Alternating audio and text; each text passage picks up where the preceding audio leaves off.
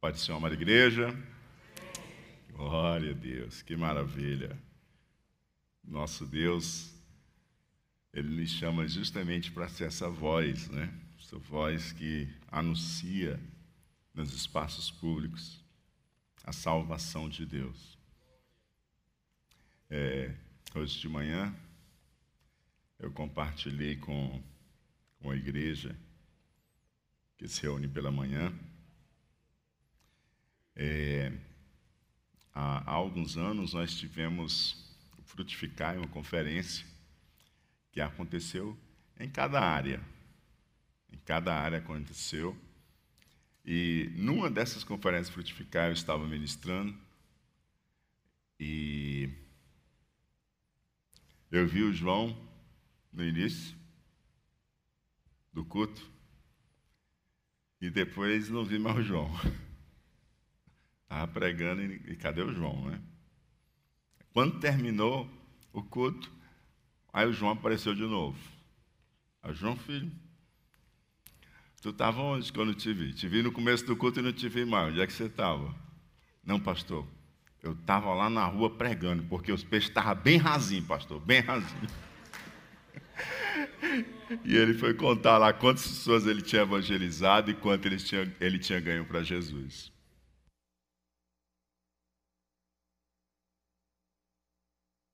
E, e é justamente sobre esse aspecto que a gente, no encerramento da nossa série de mensagens, Viva o ID, abordaremos nessa noite. Abra sua Bíblia em Atos dos Apóstolos, capítulo 17, versos 16 e 17. Glória a Deus. Hoje é a nossa última mensagem da série Viva o ID. Tivemos a primeira mensagem, Esperança à Mesa, a segunda mensagem com o presbítero Caio, Propósito no Trabalho, a terceira mensagem com o presbítero Marcos, Transformação no Intervalo, e hoje a última mensagem, salvação na praça. Diga comigo, salvação na praça. Assim diz a palavra de Deus no livro de Atos, capítulo 17, versos 16 e 17.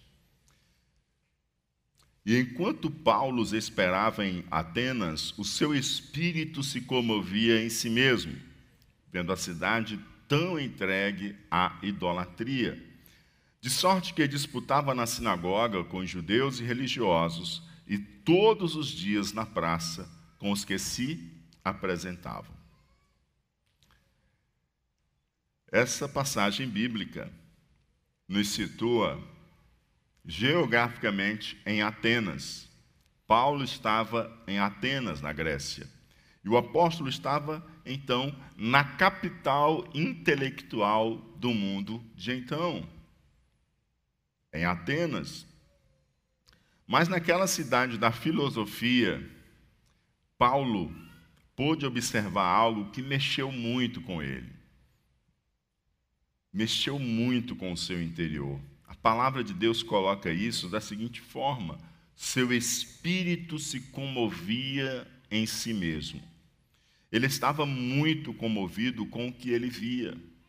Ele estava ali de passagem, ele estava num tempo é, não foi uma viagem programada, mas circunstancial. E chegando na cidade, ele estava extremamente abalado com o que ele estava vendo.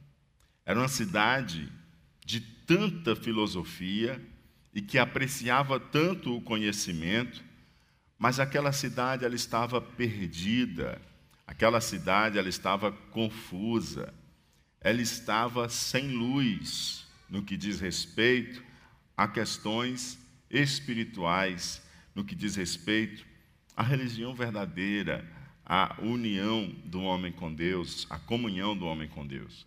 Ou seja, aquela cidade estava em trevas. E Paulo ficou abalado com tamanha idolatria a que aquela cidade estava entregue.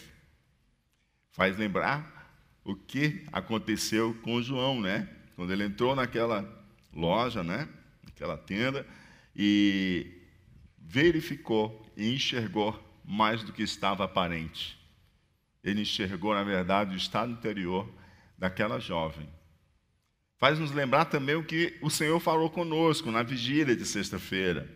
Jesus Cristo, olhando as multidões, teve íntima compaixão. Teve compaixão da multidão. Por quê?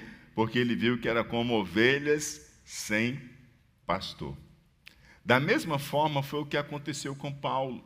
Ele olhou muito mais do que era aparente. Ele enxergou a necessidade espiritual daquela cidade. Aquela cidade tão aclamada, aquela cidade tão respeitada, pela sua busca pelo conhecimento, pela filosofia produzida, pelos ícones da filosofia. E quando Paulo chega lá, na verdade, ele enxerga algo muito diferente. Andando pelas ruas da cidade, ele consegue ver muitos ídolos e muitas imagens. Ao ponto de que naquela época já se dizia há mais imagens e deuses em Atenas do que mesmo homens, humanos. E era isso que estava abalando profundamente o apóstolo Paulo. Embora a sua passagem por Atenas fosse circunstancial, ele não programou ir para Atenas, mas ele estava ali circunstancialmente e estava esperando a sua equipe missionária chegar para eles se dirigirem ao seu destino, Paulo rapidamente arrumou um jeito de compreender e entender qual o propósito divino daquela sua espera em Atenas. Por que, que Deus o tinha levado a Atenas? Porque quando Deus movimenta os seus filhos, nunca é por acaso, sempre há propósito.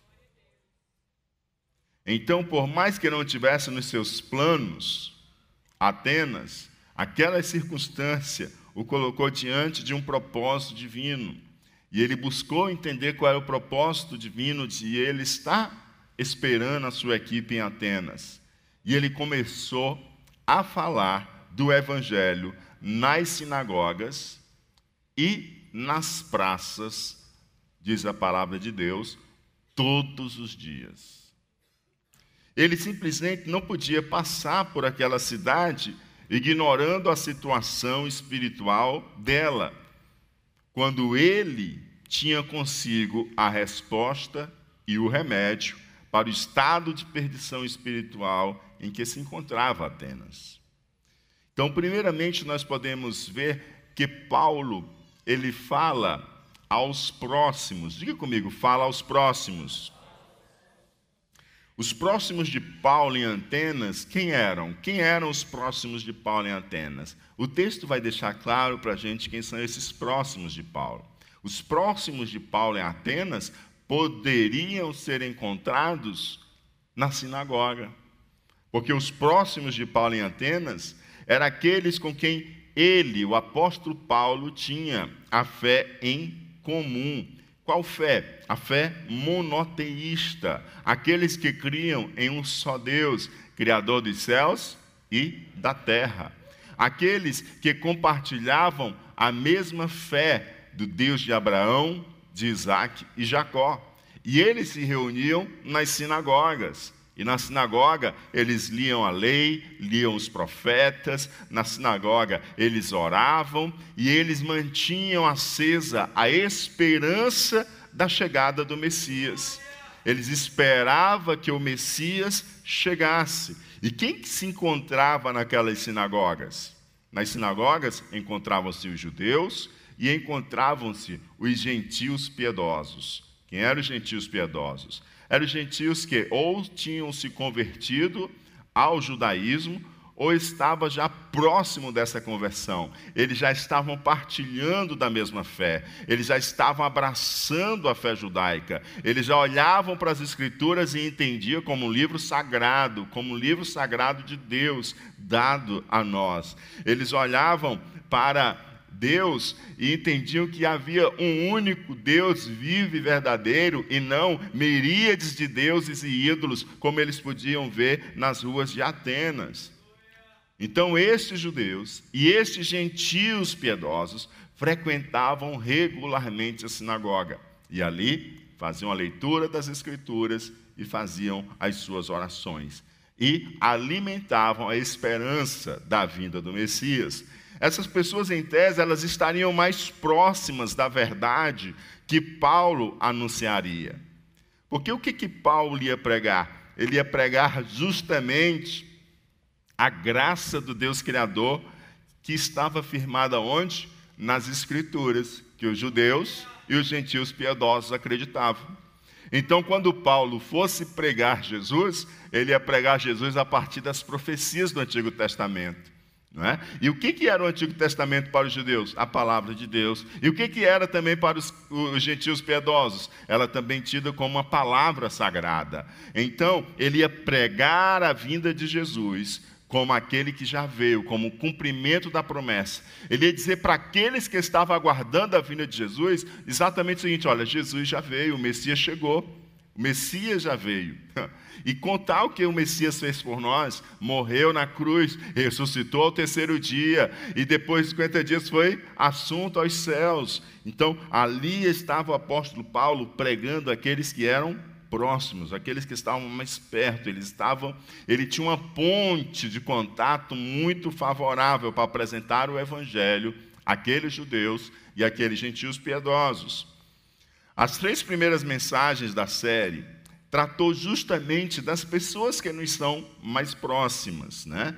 Talvez essa proximidade ela seja familiar ou uma amizade, ao ponto de que você pode convidar essa pessoa para estar junto com você e você pode ter esperança à mesa, chamar essa pessoa a conhecer a esperança que é Jesus.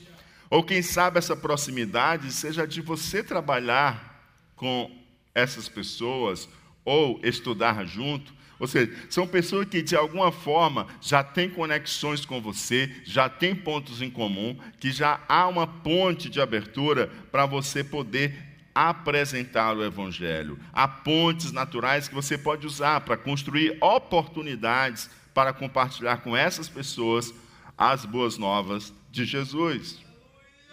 Mas hoje eu não quero ficar nos que são próximos, porque os próximos nós já vimos nas três primeiras mensagens da série. Então, quero convidar você hoje para a gente ir um pouco mais adiante. Quero convidar você para a gente dar um passo a mais na evangelização e falar aos próximos distantes. E falar aos.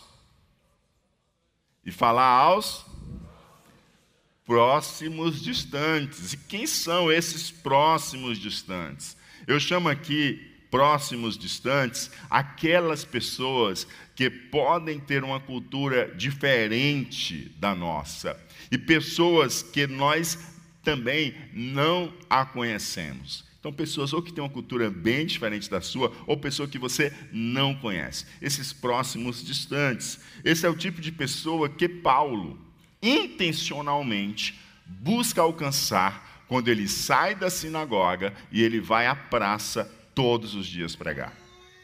Na sinagoga, ele procura alcançar aqueles que lhe são mais semelhantes, aqueles que lhe são mais próximos, cultural e religiosamente. Mas quando ele vai para a praça, ele procura alcançar aqueles que são os próximos distantes, ou seja, aqueles que têm uma cultura diferente, aqueles que têm uma crença distinta, aqueles que vivem de uma forma bem peculiar em relação àqueles que são mais próximos cultural e religiosamente de Paulo. Então, Paulo ele prega na sinagoga para os próximos e vai para as praças e prega para os próximos distantes.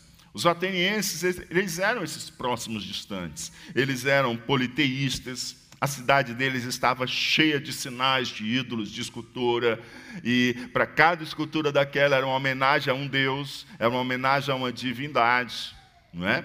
E eles estavam com aquelas imagens honrando as suas divindades.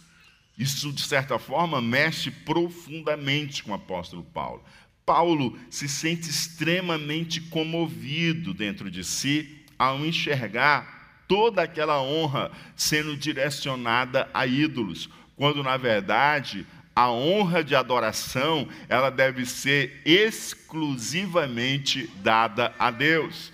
Então isso mexeu muito com o interior de Paulo. Além disso, nós também temos um outro problema. O primeiro problema, a honra que é devida única e exclusivamente a Deus, está concedida a ídolos. Segundo problema, o segundo problema que também mexeu profundamente com o apóstolo Paulo é porque ele via que aquelas pessoas estavam prestando aquele culto, aquela adoração àqueles ídolos, aquela honra àqueles ídolos, mas aquelas pessoas estavam enganadas. Elas, enquanto pensavam que estavam prestando adoração a um Deus, na verdade, elas não estavam adorando o verdadeiro Deus. Assim sendo, a alma delas, a eternidade delas, a vida delas estava em risco. Elas estavam passando a vida adorando a um falso Deus além de adoração não ser dada ao único Deus, aquelas pessoas estavam enganadas, e isso afetaria terrivelmente o destino eterno daquelas pessoas. E Atenas, então, acaba se colocando para a gente como uma verdadeira prova de que o mundo é incapaz de conhecer a Deus através da sua sabedoria e do seu conhecimento.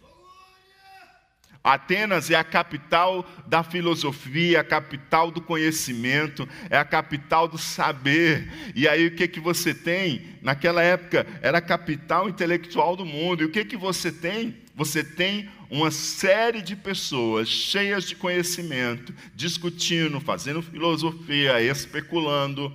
E aí o que que ocorre? Aquelas pessoas com tanto conhecimento com tanta sabedoria, mas na verdade elas estavam despossuídas da principal sabedoria e conhecimento que todo homem, toda mulher, toda pessoa precisa, que é o conhecimento de Deus.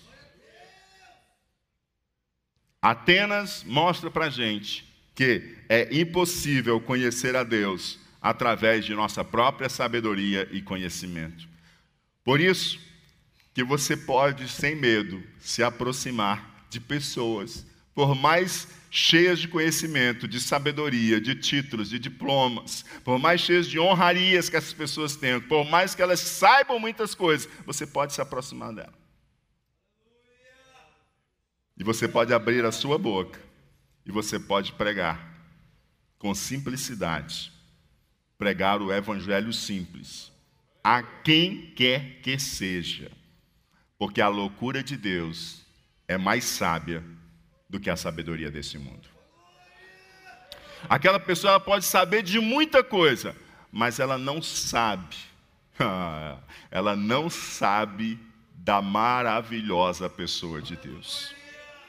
Você pode olhar assim, mas como que eu vou falar para Fulano? Ei, ei, ei, você, você, que já recebeu o perdão de Deus, você que já conversa com Deus, você que já ouve Deus, você que já é instrumento da graça de Deus, você tem plena condição de chegar para quem quer que seja e com simplicidade pregar o santo evangelho não importa o que a pessoa é, ela pode ser muito boa na área dela, mas no que diz respeito a Jesus Cristo, você saberá muito mais do que aquela pessoa.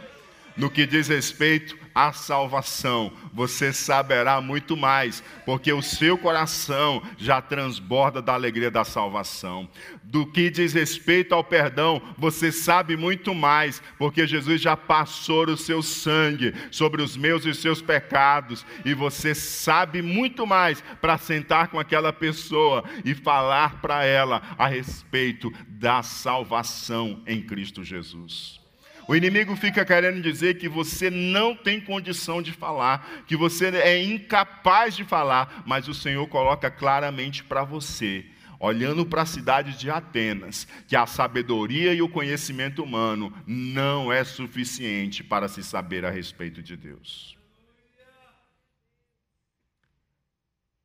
Não é. A palavra de Deus diz em 1 Coríntios 1 e 25: porque a loucura de Deus é mais sábia do que a sabedoria humana, e a fraqueza de Deus é mais forte do que a força humana. Já prestou atenção? Tem pessoas que sentam, você fala para duas, três pessoas, mas tem uma pessoa que recebe a mensagem. Um dos aspectos é o trabalho do Espírito Santo, porque ele é quem convence o homem do pecado, da justiça e do juízo. Aleluia. Se o Espírito Santo não trabalhar em nós, trazendo iluminação, você vai ver e não vai enxergar, vai escutar e não vai ouvir. O homem não pode se vangloriar pelo seu conhecimento e pela sua sabedoria para chegar ao conhecimento da verdade de Deus. A verdade de Deus, ela vem por uma revelação divina. Sem revelação de Deus, o homem não consegue chegar à pessoa de Deus e ser salvo. Porque naquele dia ninguém poderá bater no peito e dizer: Eu fui salvo pelas minhas boas obras, ou eu fui salvo porque eu fui capaz, eu fui suficientemente capaz, com a minha sabedoria e o meu conhecimento, chegar a saber quem é Deus e qual é o caminho da salvação. Não, nós somos salvos pela graça de nosso Senhor e Salvador Jesus Cristo. É Ele que proveu revelação, é Ele que proveu redenção, é Ele que proveu alguém para ir lá para você e pregar o Evangelho, e o Espírito Santo convencer você do pecado, da justiça e do juízo, e você se quebrar todo e dizer: Eu quero Jesus, eu recebo, se render diante da presença dEle e recebê-lo como Senhor e Salvador da sua vida. Aleluia. Isso não é, de forma alguma, uma apologia à ignorância mas isso é um atestado de que o homem não pode se estribar em seus próprios conhecimentos. Nós precisamos ter humildade diante da revelação divina.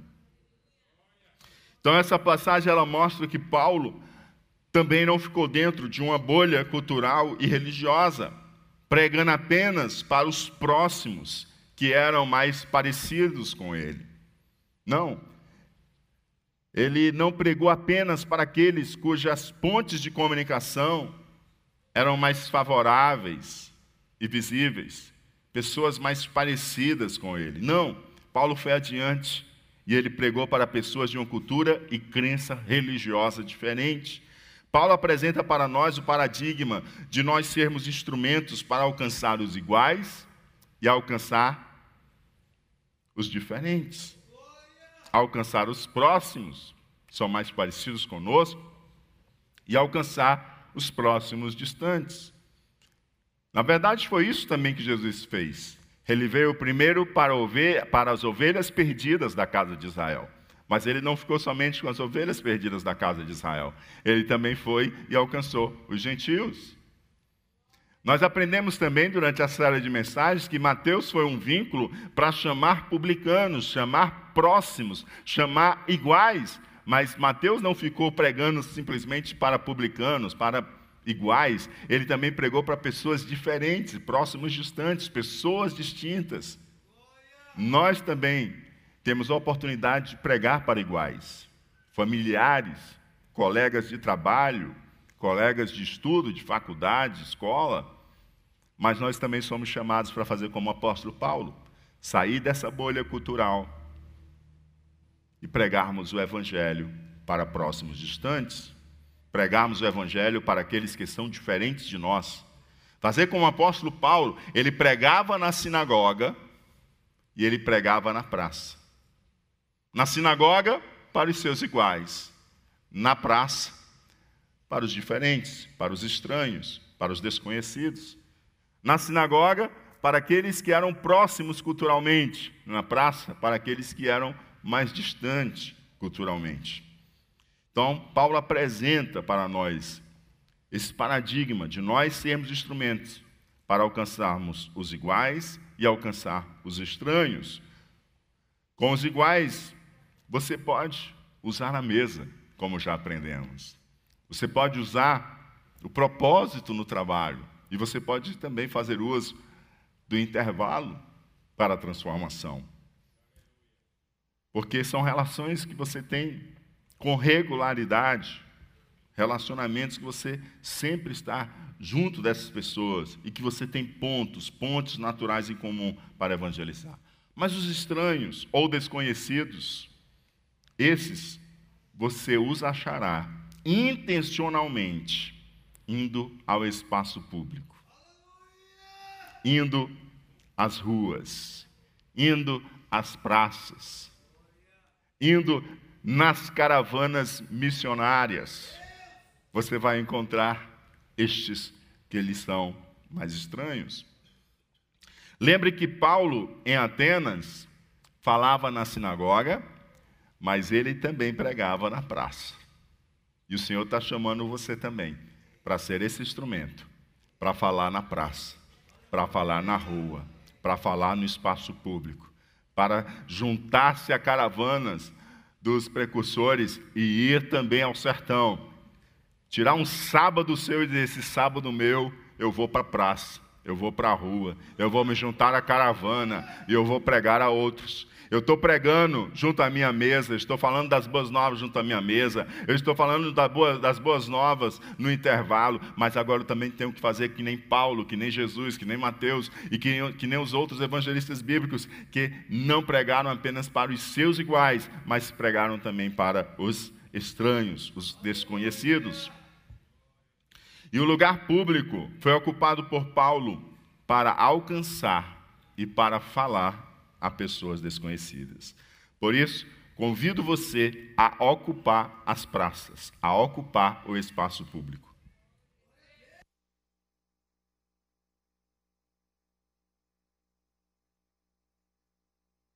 Talvez, talvez você já tenha sido, se sentido muito desafiado para falar para pessoas conhecidas. Talvez você diga assim, poxa, mas para falar para pessoa conhecida isso já é tão complicado para mim.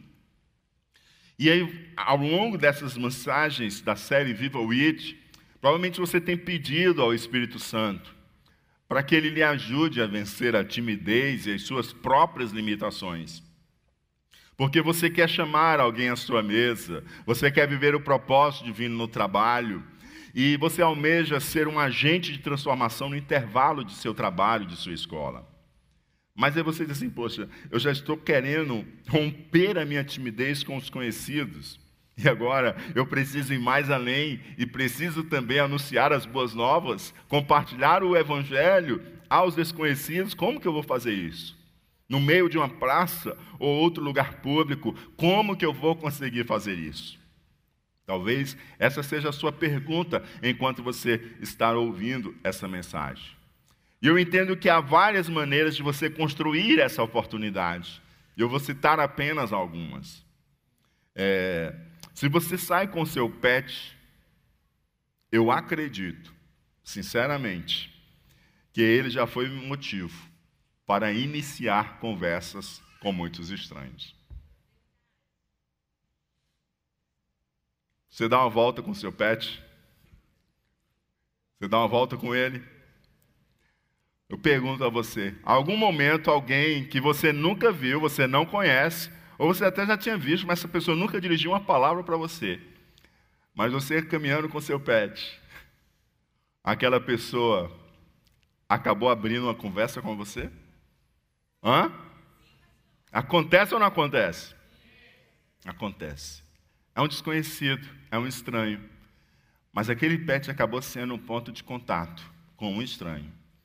E aquela conversa que começou a partir daquele ponto comum, daquele pet, ela é suficiente para que você, aleluia, na sabedoria do Espírito Santo de Deus, que habita em você, direcionar e conduzir aquela conversa de forma que permita você dialogar com aquela pessoa a respeito de Jesus Cristo, o Filho de Deus.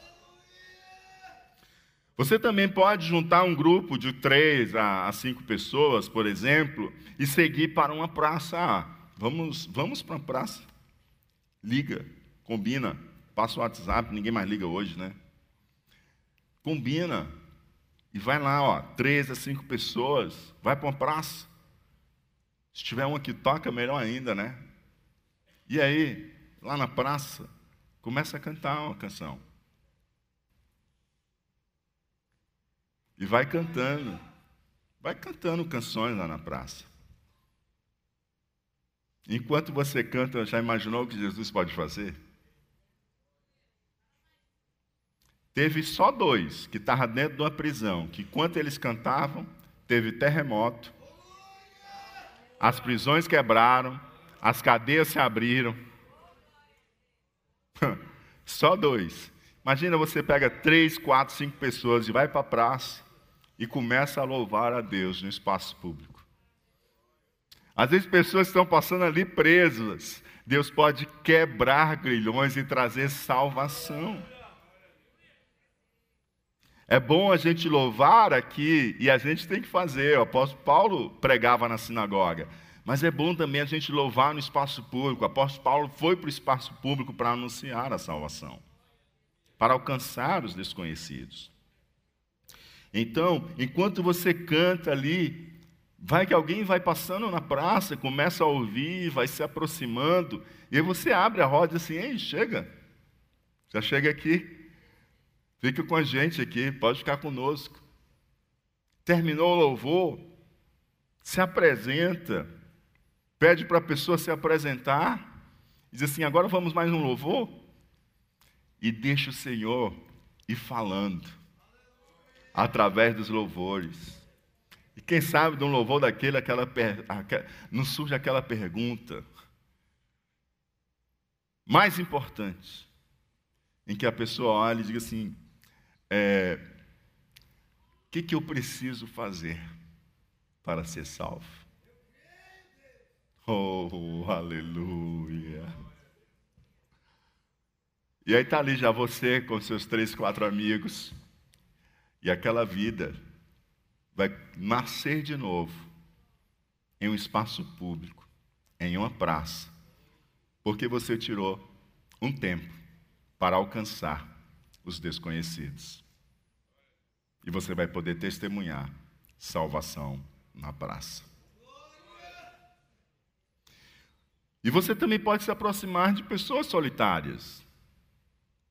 É, é, é sozinho, né? Jesus sempre costumava mandar pelo menos de dois em dois. Então, se você vai fazer uma missão dessa, vai com um colega.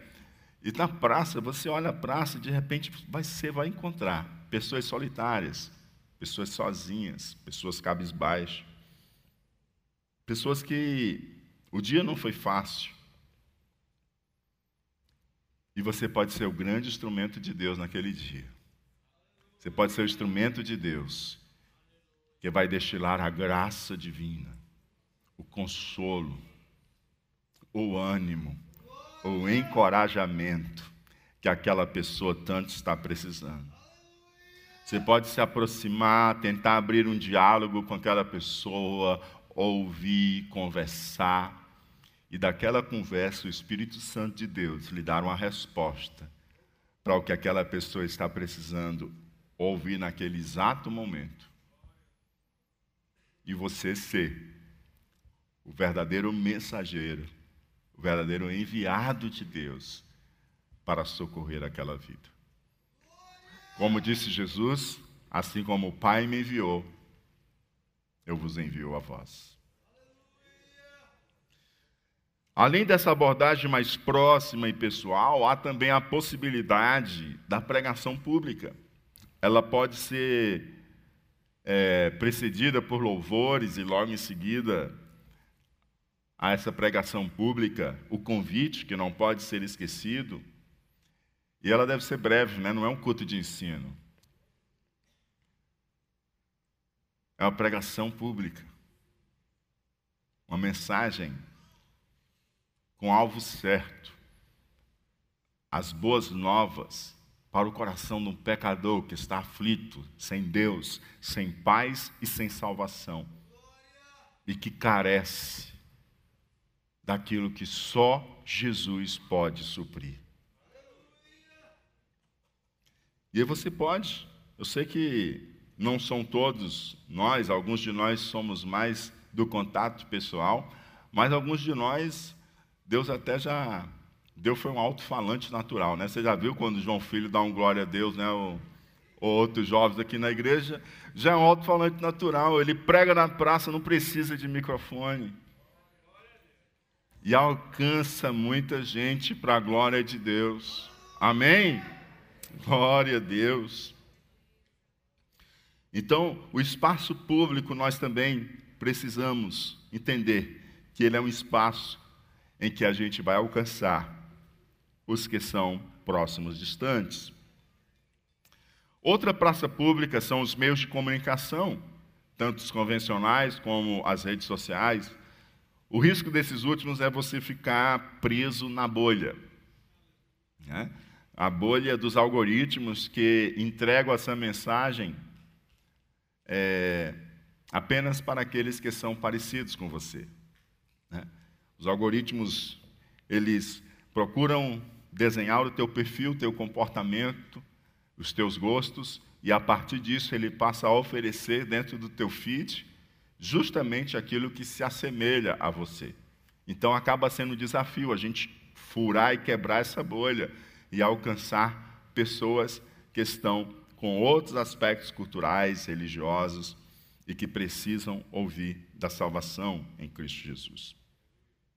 E há também a praça pública das artes, o cinema, os filmes, que são verdadeiros canais de anunciar e que têm muita eficácia e eficiência, né?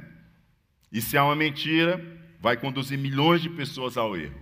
E se é a verdade, então pode ser um instrumento para que muitos sejam alcançados, se arrependam e busquem salvação. Tem também a literatura. Quem sabe Deus não quer usar você através da literatura, ocupar o espaço público através da literatura, da música e tantos outros instrumentos que são veículos de mensagem para que a mensagem do Evangelho seja propagada. Apesar de tudo isso, de todos esses variados instrumentos de comunicação, desses variados meios de comunicação do Evangelho nas praças, nos espaços públicos, nós não podemos esquecer que o encontro pessoal na evangelização está no topo. Esse é o método preferido de Jesus. Devemos usar todos os canais e todas as formas.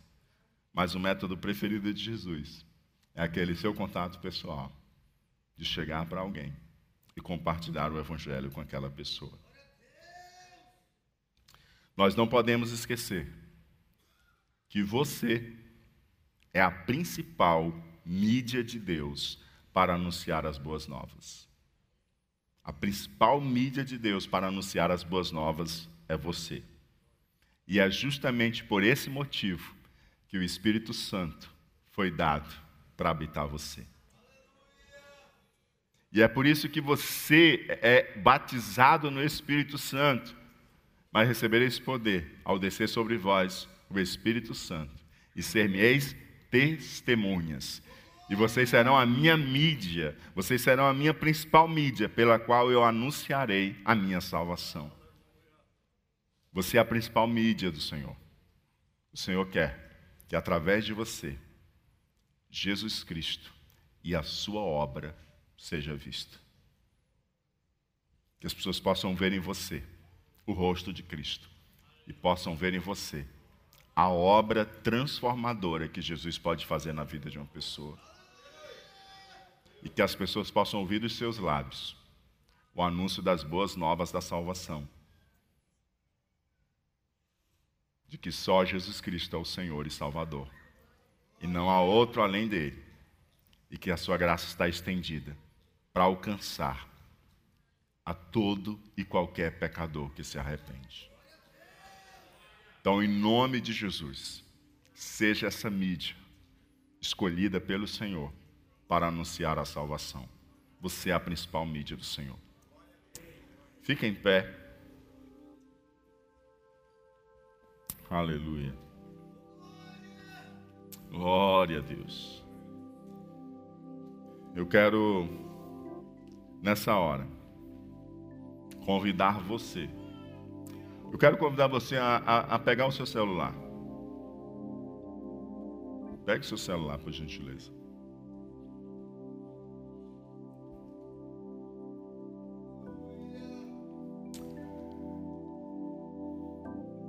Eu quero pedir a você para nessa hora você fazer uma oração. Curva a sua cabeça e faça uma oração agora, Senhor. Me dê uma palavra eu agora vou usar o meu celular para fazer um anúncio público das tuas boas novas. Então me dê uma palavra. Uma palavra que alguém está precisando ouvir, que alguém está precisando ler.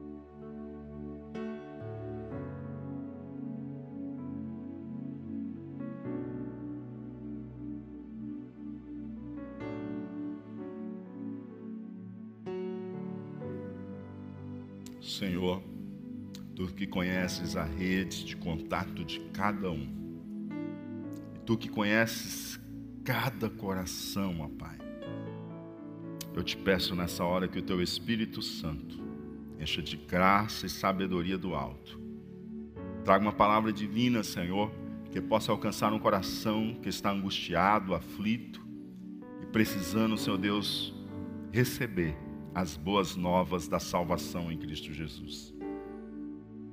Em nome de Jesus, que cada irmão, cada irmã seja usado nessa hora como instrumento teu de graça, Pai, e de anúncio da tua verdade que liberta. Em nome de Jesus Cristo. Amém e amém. Queria convidar você agora a abrir um aplicativo um aplicativo de uma rede social sua e compartilhar nessa hora uma mensagem que alcance publicamente nas redes sociais, nesse espaço público digital. Aquelas pessoas que, que ele segue, algumas delas que não compartilham da mesma fé, mas que essa seja uma palavra de boas novas para essa pessoa. Amém?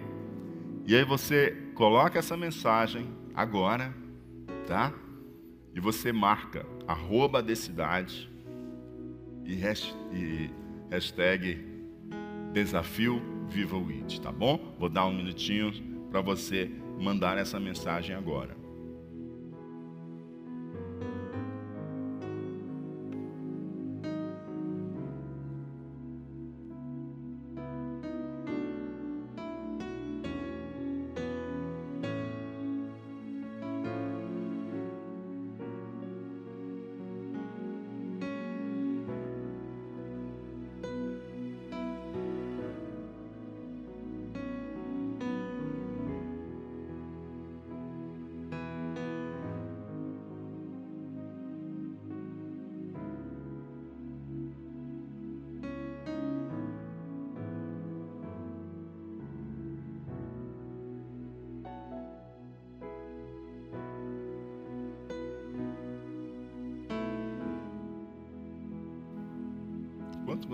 Escrevendo essa mensagem, minha oração é que essa mensagem encontre um coração e comece um processo de cura, restauração e transformação. Aleluia. Que flua graça, poder e unção de Deus na mensagem que você vai compartilhar. Em nome de Jesus. E enquanto você vai compartilhando essa mensagem, eu quero fazer um convite. Quero fazer um convite para você que veio nos visitar essa noite. Não sei se é a primeira vez, não sei se você já veio outras vezes, mas eu quero fazer o convite mais importante que você pode receber na sua vida. Não é porque eu sou importante, não, eu só sou o mensageiro. O importante é aquele que mandou convidar. E o convite é dele, o Criador dos céus e da terra, o Deus Todo-Poderoso, que manda dizer para você esse convite: Vinde a mim, vós que estáis cansados e sobrecarregados, e eu vos aliviarei.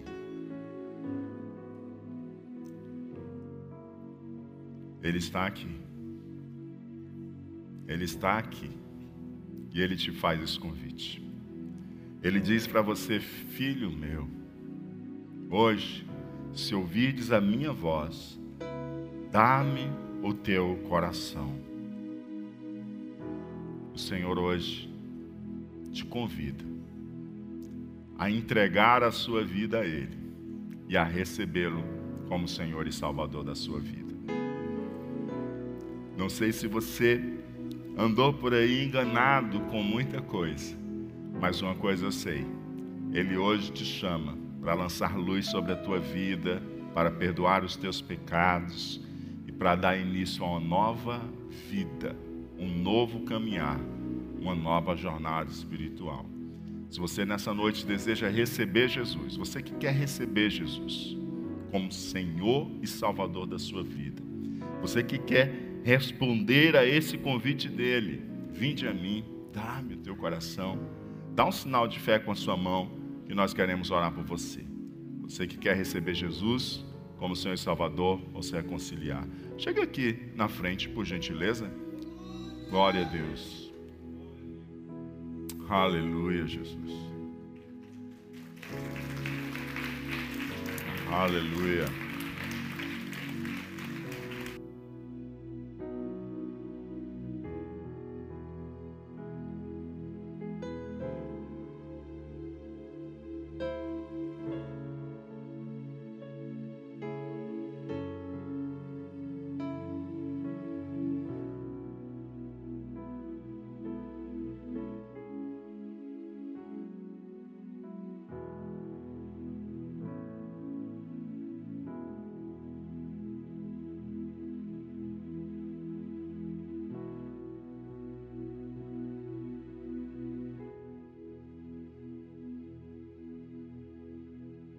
Aleluia. Mais alguém entre nós para receber Jesus como Senhor e Salvador de sua vida ou se reconciliar? Você que está nos acompanhando também pela transmissão e quer nessa noite entregar a sua vida a Jesus, recebê-lo como Senhor e Salvador da sua vida. Quero convidar você a escrever teu nome no link que aparece e o meu pelo qual a gente vai entrar em contato. Os nossos irmãos e irmãs vão estar ajudando você nessa caminhada de fé, nesses primeiros passos de fé, Ele ajudando a crescer em Cristo Jesus. Amém? Eu vou orar, mas eu gostaria de saber se há mais alguém para receber Jesus como Senhor e Salvador da sua vida ou se reconciliar. Vou orar. Glória a Deus. Vocês estão tomando a melhor decisão da vida de vocês. Um dia fomos nós agora são vocês se juntando. Amém? Deixa eu orar por vocês. Senhor, em nome do teu filho amado Jesus, eu apresento diante de ti, ó Pai, a vida da tua filha que se reconcilia contigo. Perdoa-lhes os seus pecados e firme seus passos, ó Pai, nessas veredas da justiça, que ela possa continuar sempre firme, avante, sem recuar, em o nome de Jesus, em nome de Jesus. Pai, também apresente diante de Ti os Teus filhos, que nessa noite estão aqui, confessando Jesus como Senhor e Salvador de suas vidas. Tua palavra diz que Jesus veio para os seus, mas os seus não o receberam, mas a todo aquele que o recebeu, ele deu o poder de serem feitos filhos de Deus. E aqui estão eles, ó Pai, recebendo Jesus como Senhor e Salvador de suas vidas. Eu oro nessa hora para que os seus pecados sejam perdoados pelo sangue de Cristo que foi vertido na cruz, ó Pai. Oro, Senhor Deus, para que o nome deles seja escrito no livro da vida. Oro, Senhor Deus, para que eles possam sentir, ó Pai, nessa hora, toda a sobrecarga e peso do pecado sendo cortada e anulada, e eles possam sentir a leveza da graça e do perdão de Deus, e que eles recebam, Senhor, o Espírito Santo de Deus, e eles sintam em seu coração nessa hora um transbordar de alegria, aquela alegria que pertence àqueles que foram alcançados por tua salvação, em o um nome de Jesus Cristo, em o um nome de Jesus Cristo. Amém e amém. Glória a Deus. Deus abençoe. Sejam bem-vindos à nova família. Glória a Deus.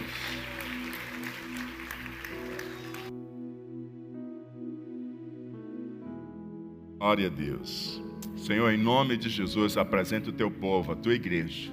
Senhor, enche do teu espírito, enche do teu espírito o espírito de intrepidez, o espírito de ousadia, o espírito, Senhor Deus, que não recua, mas o espírito que avança na autoridade divina para proclamar e compartilhar o evangelho com os conhecidos e com os desconhecidos, com os próximos e com os próximos distantes, no ambiente da intimidade do lar, no ambiente do trabalho e no ambiente do espaço público, das praças, das ruas, das caravanas missionárias e que possam frutificar e frutificar abundantemente, ajudando e alcançando vidas que precisam ter um encontro pessoal com o Deus Criador dos céus e da terra, que precisam ter um encontro pessoal com o Senhor que se fez carne e habitou entre nós e se entregou naquela cruz para nossa salvação e ressuscitou ao terceiro dia. Em o nome de Jesus, ó Pai, usa-os poderosamente e enche os seus lábios de palavra do céu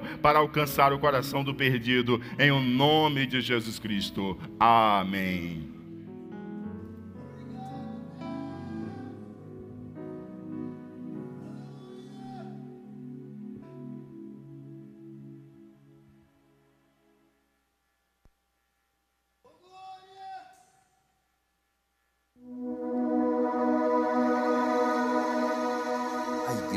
nasce no Pentecostes, com a experiência do batismo com o Espírito Santo na evidência do falar em línguas.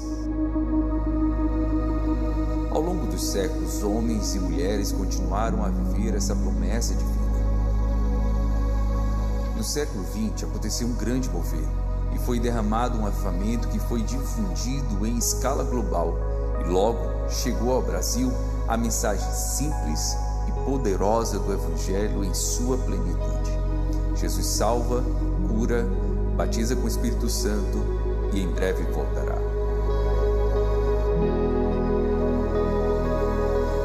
O Pará testemunhou curas, milagres e salvação. O Ceará se tornou o segundo estado a receber a mensagem da fé pentecostal. Homens e mulheres revestidos com o poder do Espírito Santo tornaram-se testemunhas que proclamavam e anunciavam a mensagem da salvação.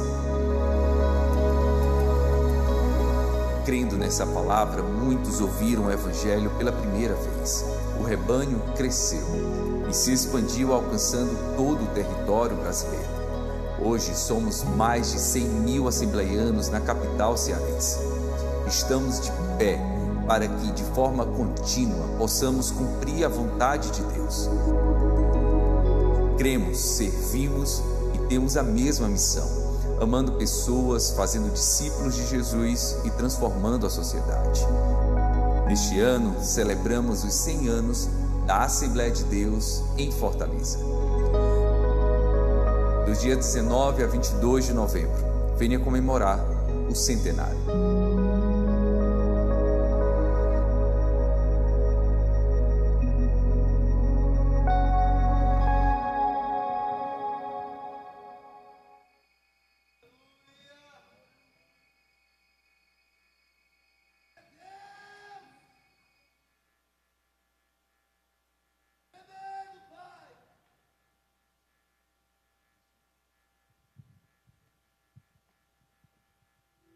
Glória a Deus, que bênção de Deus. Nós vamos orar pelos aniversariantes. A transmissão, é, a gente vai encerrar a transmissão, mas antes nós queremos orar pelos aniversariantes. Nós queremos chamar a Lourdes Moreira. Por favor, irmã Lourdes, chegue até aqui para receber oração. Também o Márcio Rocha. Cadê o Márcio? Márcio. Também o João Simões, aniversariando. E Alzira de Souza. Esses estão completando mais um ano de vida. Nós vamos estar orando por eles. E também o pastor Ilquias Benício e a irmã Daniele. Ontem fizeram 17 anos de casados. Glória a Jesus. Por favor, pastor. O pastor José Rodrigues vai estar orando. E a igreja, se a igreja sente alegre, quer parabenizar aos irmãos que estão aniversariando, aniversário natalício, e ao pastor Ilquias e à irmã Daniele, por 17 anos, juntos, casados, e há muita coisa pela frente que Jesus certamente tem reservado para eles. Se os irmãos querem parabenizar, se é verdade, digo parabéns. parabéns. Pastor Zé Rodrigues. Louvado seja Deus. Saúde os irmãos com a paz do Senhor. Para mim é um privilégio muito grande orando pelo. Sempre oro pelo meu pastor, ele está na minha agenda de oração, mas orando pelo. uma bênção que eu sou um admirador, né? Se fosse contar, louvado seja Deus. E orando pelos irmãos que, graças a Deus, estão aniversariando, né? Maravilhoso e eterno Deus e meu Pai Celestial te damos muitas graças ao momento feliz que aqui, meu Senhor, estamos reunidos, meu Senhor, para fazer parte dessa emblema maravilhosa em nossa vida que meu Senhor mandou. Também, meu Deus maravilhoso, orando pelos aniversariantes, com o pastor Yuki, a irmã Daniela, abençoa grandemente, Senhor, dá-lhe rica graça, teu filho, a tua filha, meu amado Senhor, Ó Deus querido, usa como instrumento vivo e santo nas suas mãos. Como tem usado, continua, Senhor, usando mais e mais. Ó Deus querido, abençoa também, Senhor, os dois, esses dois, essa irmã, esse irmão que está aniversariando. Abençoa que essa data, meu Senhor, se prolongue em sua vida até a vinda do Senhor, pois nós esperamos a sua vinda para sermos, meu Senhor, trasladado, ser mudado o nosso corpo de material para espiritual. É isso que nós sempre esperamos. Ó oh Deus querido, maravilhoso Senhor, que até a sua vinda eles permaneçam firme constante no trabalho do Senhor. Deus querido, abençoa, Senhor, essa essa igreja, meu Senhor, e no centenário também, ó meu Deus maravilhoso, salvando muitas vidas para a honra e glória do seu nome, Pai de eterna bondade. Em nome de Jesus Cristo, nós suplicamos a sua presença, como sempre é viva e santa e eficaz em nossas vidas para todo sempre. Amém.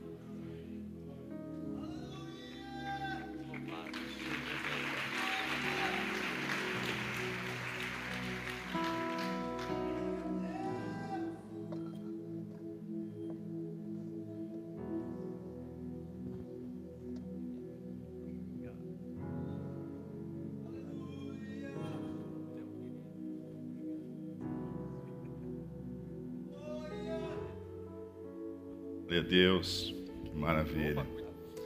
É, nós temos as Bíblias, amados, do centenário lá fora disponível. Você que tem interesse, tá certo? Eu vou ler agora a passagem bíblica na minha Bíblia do centenário. Se você ainda não tem, você pode adquirir após o culto. E, e dessa forma você também vai estar contribuindo com a nossa festa do centenário. Abra sua Bíblia em Mateus, capítulo de número 26.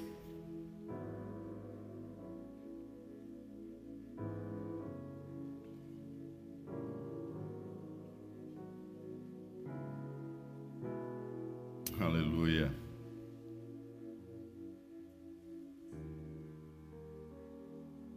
Versos 26 a 30 dizem assim. Enquanto comiam, Jesus tomou o pão e, abençoando, o partiu e o deu aos discípulos e disse: Tomai e comei, isto é o meu corpo. E tomando o cálice, dando graças, deu-lhe dizendo: Bebei dele todos, porque isto é o meu sangue, o sangue do Novo Testamento que é derramado por muitos para a remissão dos pecados. E digo-vos que desde agora não beberei deste fruto da vide, até aquele dia em que eu beba de novo convosco no reino de meu Pai. E tendo cantado um hino, saíram para o monte das oliveiras. Aleluia. Glória a Deus. Nós agora vamos fazer parte da ceia do Senhor. Cumprir essa santa ordenança que Jesus deixou para nós. A ceia ela foi feita no recinto fechado, no cenáculo. Mas pouco tempo depois, Jesus foi preso, julgado em um processo totalmente viciado e condenado à crucificação. E a crucificação dele não aconteceu em um recinto fechado. A crucificação dele aconteceu em um espaço público, onde pessoas passavam indo e voltando pelas viagens, local de muita visibilidade.